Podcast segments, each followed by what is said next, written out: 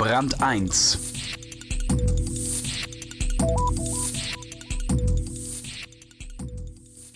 Es ist ein Ort mit einer hohen Meisterdichte und alle im gleichen Fach. Er liegt tief in Sachsen an der tschechischen Grenze und hat eine wechselvolle Geschichte. Aber eins ist geblieben. Seit 350 Jahren werden hier Musikinstrumente gebaut.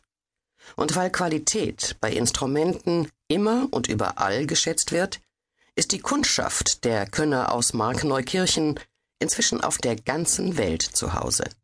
Johannes Schweigle hat die kleine Stadt besucht. Im Siedlerweg 21 geht es nicht um Äußerlichkeiten. Eine Sonnenblume wächst am Lattenzaun, Buchstaben aus dem Baumarkt kleben an der alten Haustür. H. Vogt. Eine steile Treppe führt in den Keller. Dort steht eine alte Drehbank auf dem nackten Estrich, in der Ecke lehnen Messingrohre, der Holzhammer auf der Werkbank hat Riefen vom jahrzehntelangen Gebrauch. Ein Modelleisenbahner, der sein Hobby ernst nimmt, würde zögern, in diesem Verschlag an seinen Schienen zu schrauben. Der Mann mit den Flanellpuschen und der blauen Arbeitsschürze ist nicht nur Handwerker, sondern auch Protestant. Bei ihm treffen Sparsamkeit und Bescheidenheit zusammen. So deutet nichts darauf hin, dass Berufsmusiker aus der ganzen Welt bei Helmut Vogt ihre Instrumente bauen lassen. Wenn in der Dresdner Semperoper eine Posaune erklingt, stammt sie aus dieser Werkstatt. Und die beiden noch halbfertigen Altposaunen, die an einem Holzgestell unter der niedrigen Decke hängen, sind Bestellungen aus Japan.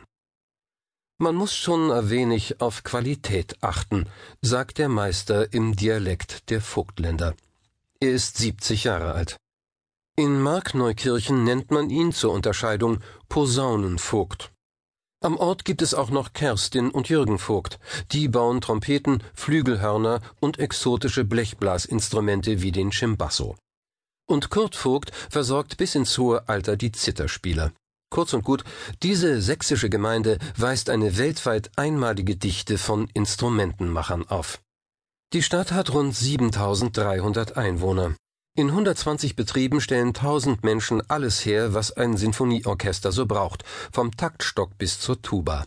Hier werden Violinen und Kontrabässe gebaut, Flöten und Klarinetten, Pauken und Trompeten. Mögen auch tiefe Täler des Musikgeschmacks die Zither von der E-Gitarre trennen, beide werden ebenso in Markneukirchen gefertigt wie Zubehör, von der Saite bis zum Etui. Mein Vorfahr hat 1699 die Meisterprüfung als Musikinstrumentenmacher abgelegt, sagt Helmut Vogt. Ich führe diese Tradition ohne Unterbrechung in der neunten Generation weiter. Da schwingt Stolz mit, aber nur Piano. Man muss schon genau hinhören. Vogts Häuschen steht am Stadtrand. Der Hügel, auf den er aus seinem Wohnzimmer blickt, liegt bereits in Tschechien. Die nahe Grenze hat in der Geschichte des Orts eine entscheidende Rolle gespielt. Im Dreißigjährigen Krieg floh ein protestantischer Geigenbauer aus Böhmen und ließ sich 1631 hier im evangelischen Vogtland nieder. 1677 waren es schon so viele, dass sie in Markneukirchen eine Innung gründeten. Eine Tafel an der Nikolaikirche im Ortszentrum erinnert daran. Als dieser kleine, hochspezialisierte Wirtschaftszweig um 1920 seine Blüte erreichte, beschäftigte er in der Region 20.000 Menschen. Ein Tüftler aus dem Vogtland hat der Musikwelt neue Töne gegeben.